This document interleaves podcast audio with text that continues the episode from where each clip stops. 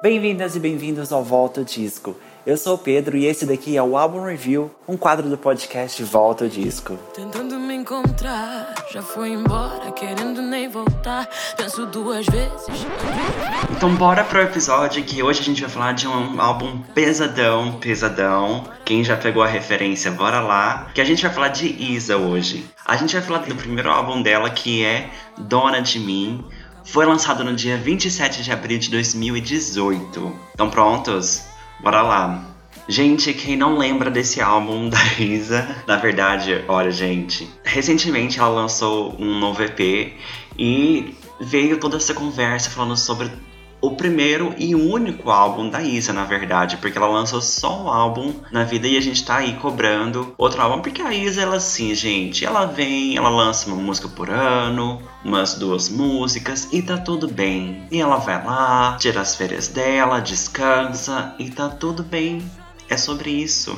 Mas eu acho que esse momento tá sendo muito legal pra gente falar de Isa, porque ela tem um novo EP saindo, ela tem o um show no Rock in Rio, então, estamos prontos para falar sobre Isa, ok? Esse álbum dela foi lançado no dia 27 de abril de 2018, há um tempinho atrás, e foi o início da carreira da Imperatriz. Bom, antes do álbum, o que aconteceu na carreira da, da Isa? Ela, na verdade, veio desse boom de cantores que vieram do YouTube. Então, como ela veio o João, que a gente vai falar sobre João ainda, a gente me aguardem. Eu sei que vocês querem falar sobre João, mas a Isa veio nessa leva de cantores de um momento que tava bombando o YouTube, o YouTube tava acontecendo muito, e ela veio dessa era de pessoas que gravavam covers pro, pro YouTube, ela gravava Beyoncé, Rihanna, incrível, e ela conseguiu um contrato de gravação com a Warner Brasil através, por meio na verdade, dos seus vídeos no YouTube. Mas o que, que aconteceu antes do Dona de Mim? Antes do Dona de Mim, a Isa veio tentando com alguns singles quando ela teve o contrato de gravação dela. Então ela lançou alguns vários singles até aconteceu o single certo pro álbum deslanchar. Então Gente, tem algumas músicas que eu nem lembrava. Então ela teve Quem Sabe Sou Eu, Te Pegar, Vim Pra Ficar. E aqui que eu conheci ela, quando ela lançou I Put a Spell on You e depois Esse Brilho é Meu. Então, dentre esses singles, alguns foram trilhas de novela, a gente via que tinha um investimento ali, mas nenhuma música realmente deslanchou quanto pesadão. Mas aqui quando ela veio e fez a Put a Spell on You, Esse Brilho é Meu, ela já estava despontando não só como cantora, ela estava tendo reconhecimento como cantora, mas também nesse mercado publicitário, porque quando ela faz esse Brilho é Meu, é uma música que vai para uma campanha já de, de cabelo, se eu não me engano. Então ela já tem esse, esse olho no mercado publicitário. Depois veio o hit do álbum, o primeiro hit do álbum, na verdade, que foi Pesadão. E o sucesso dessa música foi tão grande, mas tão grande, que essa foi a música pop mais tocada em 2018. Todo mundo falava pesadão, pesadão, dão. E eu amo, amo, amo. Essa música foi tudo, foi o primeiro hit da, da Isa e que permitiu, na verdade, que ela conseguisse lançar o álbum. O álbum só foi finalizado, só foi realmente terminado depois do single do sucesso de Pesadão. Com isso veio uma turnê, ela começou a fazer shows pelo Brasil, shows incríveis. Eu lembro que eu fui no show dela num festival, no Z Festival. Ela fez um show na minha cidade e eu fui conferir esse show, show incrível. Ela entregava tudo, entregava um cover de Você Me Vira a Cabeça da Alcione, incrível. A banda dela era incrível, ela tinha um grupo de, de backing vocals também incrível que dava um show. Então assim, ela começou com essa turnê de shows e que foi seguindo, foi seguindo. E uma coisa que ela conseguiu também fazer muito bem foram os trabalhos publicitários e programas de TV. Ela foi pro The Voice, então ela foi um nome que cresceu muito além da música. Então, se a gente pensa, ah, por que, que ela não não não trabalha tanto na música, assim, não lança tanta coisa, não produz tanta coisa. Essa pode ser um, esse pode ser um dos motivos. Ela tem uma, uma estabilidade no mercado publicitário, na televisão, muito alta, que ela não precisa de música para sobreviver, por exemplo. Mas é isso leva, isso leva a gente nessa discussão, porque como a gente tá falando sobre esse álbum, a gente vai entrar no álbum, mas a gente pode falar um pouquinho sobre como que ela ainda não lançou o seu segundo álbum. Então o que, que ela veio fazendo? Assim, eu tenho algumas teorias. A minha primeira teoria é que a Isa talvez ela tenha sido barrada em alguns projetos da gravadora dela. Porque depois desse álbum, depois de Pesadão, Dona de Mim, ela não teve um hit explodindo tão grande quanto esses. Então eu acho que talvez a gravadora tenha barrado, é uma, é uma teoria, gente, tenha barrado alguns lançamentos. Por exemplo, eu lembro que ela lançou uma música, Gueto, acho que ela lançou Gueto, e que a proposta era muito forte e era tipo como se fosse o primeiro single de um novo álbum. Só que como o gueto acabou não acontecendo tão forte como antes, as outras anteriores, eu acho que a gravadora talvez tenha barrado o álbum. E eu não sei. Uma teoria é essa. A minha outra teoria é que ela tá confortável e ela deu até uma entrevista na verdade falando sobre isso, falando que, olha, eu não faço música para entregar, não faço música para entregar como fast music. Eu não, não faço isso para ser rápido, para você ter várias coisas para consumir. É uma expressão artística para mim. Então eu levo meu tempo, eu faço as minhas coisas. Então a gente fica aí nos singles soltos. A gente teve vários singles soltos nesse período, muitos muito bons e tudo mais. Só que ela disse que ela prefere respeitar o tempo dela e fazer as coisas do jeito dela. E tá tudo bem se for assim tá tudo bem. Mas eu percebo talvez que ela tinha grandes possibilidades, mas que alguma coisa barrou ela. Não sei se foi gravadora, mas ok, era a minha teoria ali. E quando a gente pensa na Isa, a gente precisa. Eu, eu, acho interessante o caso da Isa, porque ela não precisa se apoiar somente na música para sobreviver. E o porquê disso e porquê que com ela é diferente. Eu acho que a Isa estabeleceu muito bem a marca dela como uma artista negra na, na mídia, entende? Então ela consegue esses acordos publicitários, ela consegue fazer essas campanhas muito bem, muito bem. E se a gente for comparar, isso talvez seja um pouco polêmico, mas se a gente for comparar a relação da Isa com a Ludmilla, que é uma outra cantora negra, tá super em alta na mídia também, tudo mais, por que, que a Isa tem mais acordos publicitários do que a Ludmilla? Por que, que a Isa consegue sobreviver mais desses acordos do que a Ludmilla? Acho que a Isa ela oferece uma imagem muito mais safe, muito mais polida, sem, sem polêmicas, sem grandes coisas. Então ela, ela vive uma vida muito mais low profile e tá tudo bem, tudo bem. Mas eu acho incrível que ela tem essa possibilidade de estabelecer uma marca além da sua música. Então ela é a Isa, não é? Bom, acho que é o momento da gente entrar no álbum pra gente falar um pouquinho desse, desse álbum que se chama Dona de Mim, o primeiro álbum. Bora lá? A primeira faixa se chama Ginga e tem um feat com Rincon Sapiência. Bom, essa daqui é uma das minhas favoritas e eu amo que a Isa traz essa referência de capoeira, brasilidade, é uma coisa brasileira, tudo bem? É que ela mostra que dá para fazer música pop com qualidade e elementos brasileiros, porque por muito tempo a gente teve essa percepção, essa ideia, essa falsa ideia de que música pop de verdade tinha que ser uma coisa exatamente como estava sendo feito fora do Brasil. Mas não, que ela trouxe vários elementos brasileiros e que construíram muito bem essa narrativa pop. E aqui para mim, gente, casou muito bem. A Isa com o Rincon é tipo Beyoncé Jay-Z. No Brasil a gente tem Isa e Rincon pra mim, tá? E a ponte da capoeira no meio da música é tudo o que eu precisava aqui, tá? Mas uma coisa, gente. Uma coisa que talvez me cansa um pouco na Isa são as referências dela de Pesadão, porque aqui a gente tem referência de Pesadão, mas não é ela que faz aqui, é o Ricon, mas a gente tem referência de Pesadão. Numa outra música a gente vai ter referência de Pesadão. Acho que na música que ela faz com a Gloria Groove tem referência de Pesadão. E ok, a, gente entendeu, Isa. Não precisa repetir, ok? A segunda música é Bateu com Fit Huxel. Huxel no beat.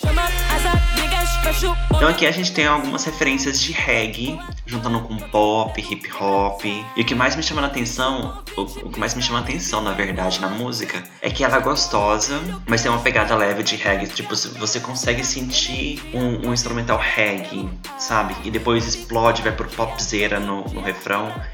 Eu amo Bateu. Depois a gente vai com um grande hit, o primeiro grande hit, na verdade, da, da Isa, que é Pesadão com o Marcelo Falcão.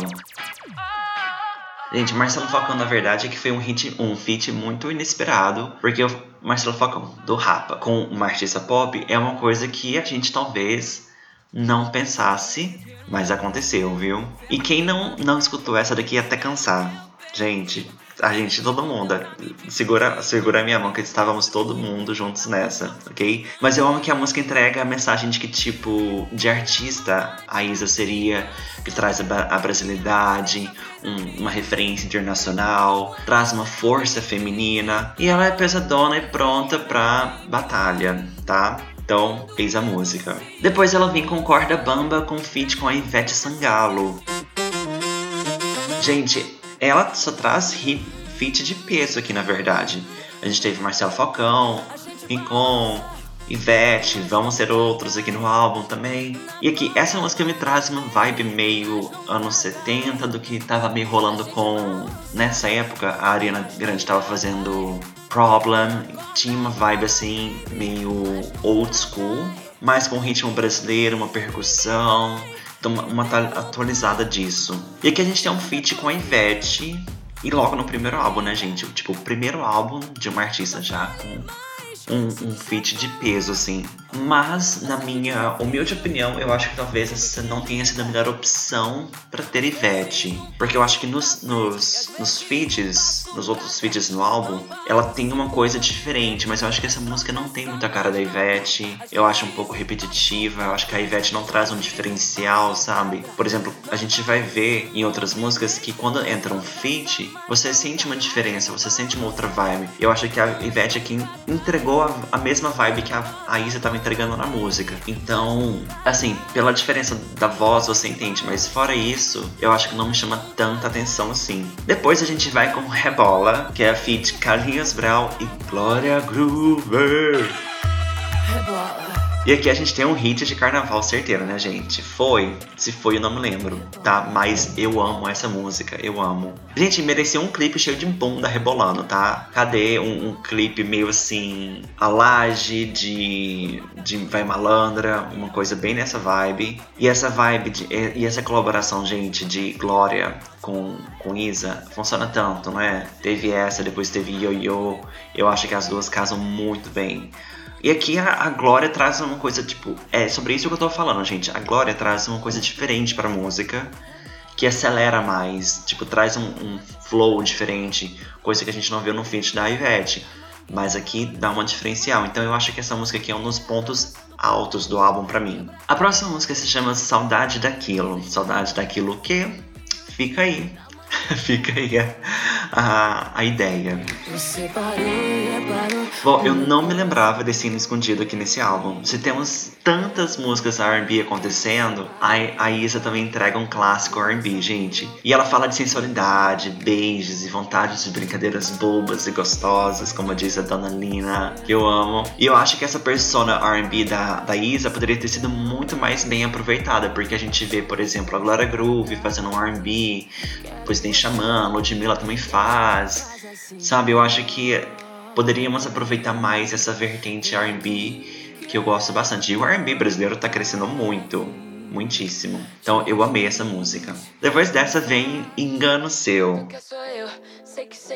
E essa música aqui, na verdade, ela é gostosa, mas para mim ela não é nada demais. Sabe aquelas músicas que você escuta enquanto faz alguma outra coisa? Eu acho que usaria essa música para isso. Então, assim, ela é bem tranquila de mensagem, produção, tem uns sons ainda de beijo que traz uma coisa, gente, para mim não rolou quebrou total, assim, um pouco do ritmo da música. Acho que se tivesse um som de beijo, mas que fosse tipo uma, uma batida, sabe? Mas eu acho que ficou um pouco solto para mim. Não é das minhas favoritas, mas também não jogo fora. É um engano seu. Depois ela vem com É Nós, featuring Tiaguinho.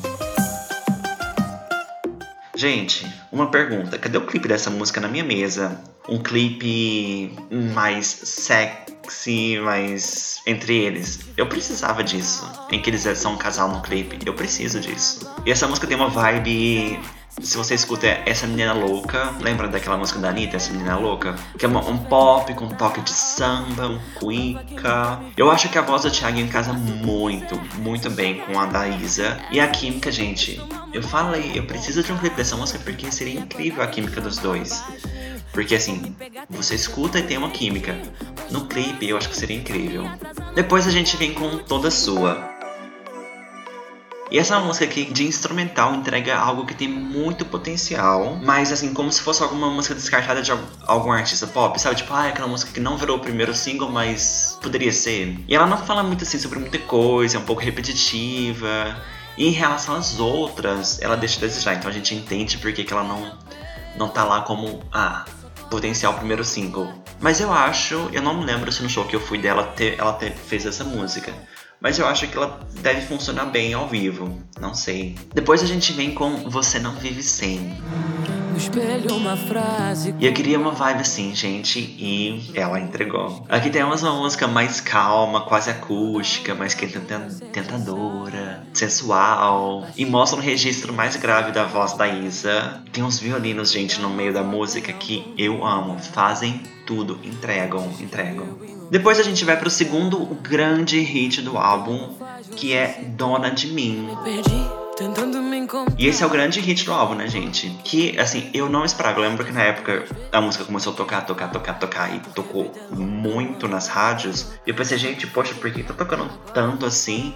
Mas é uma música muito radiofônica, porque não é na sua cara, não é pesada demais é uma música leve e, e, gostosa de se ouvir e tal. É um tempo, uma mensagem linda de superação, aceitação, controle, né? Você tomando controle, você é dona de si. E é incrível como essa música foi grande, foi grande e nem foi o primeiro single. Mas ela acertou muito nessa música. Depois a gente vai de lado B. Essa é daquelas músicas gostosas que indicam que estamos indo pro final do álbum, sabe? Quando você vai sabendo, ah, tá, tipo, tá chegando o fim. É uma música que você coloca no dia, assim, tipo, na minha imaginação, tá, gente? Um dia de sol, ar livre, sabe? Eu, eu colocaria até no TikTok, naqueles vídeos, assim, tipo, de casal, que você mostra rotina de casal. Eu colocaria essa música também, já, sabe? Inclusive, inclusive, acho que eu já vou pegar essa ideia e já vou fazer alguma coisa. Eu acho que a música cumpre muito bem o seu papel no álbum de ser uma música que não é forte, pesadona, mas também não é não mais fracas, assim. É isso, tá? Aqui. E depois a gente vai com No Ponto. Gente, eu juro que quando eu ouvi esse Baby inicial, eu achei que ela ia cantar uma coisa internacional no ritmo lounge. Mais que música sexy, não é? Aqui ela tá basicamente falando que vai ensinar o boy a chegar no ponto G e é tudo. É uma música que eu claramente vejo, assim, tipo, Pussycat Dolls fazendo, sabe? Tipo Christina, que já fez uma coisa lounge, Britney. E aqui a gente tem a Isa entregando. Uma coisa Rihanna. Rihanna também já fez uma coisa lounge, assim, com Question Existing. Perfeita.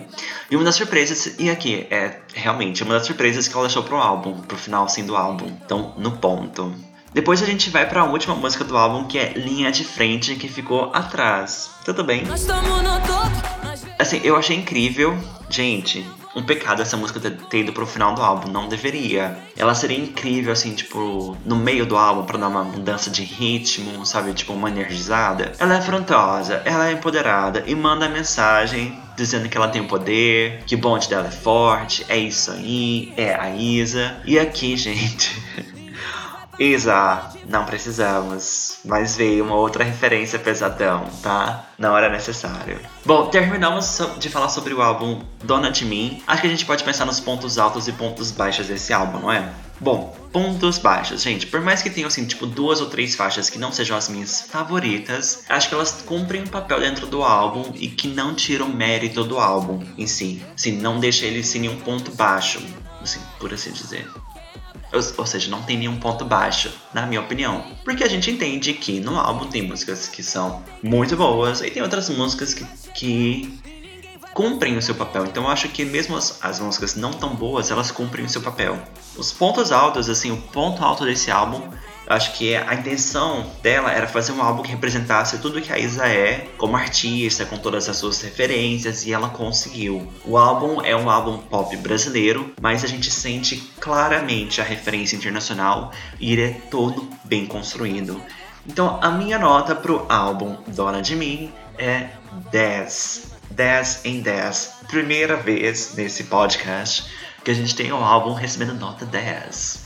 É isso aí, gente. Veio aí com a galera. Bom, eu quero saber o que vocês acham desse álbum. Se vocês gostam também, se vocês dão a mesma nota. Quais são as músicas que vocês gostam, que vocês não gostam, ok? Me manda lá no arroba volta disco que eu tô curioso.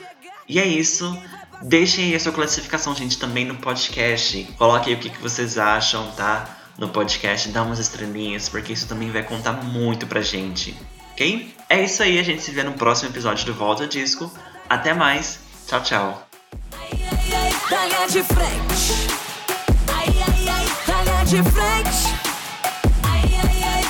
O bonde vai chegar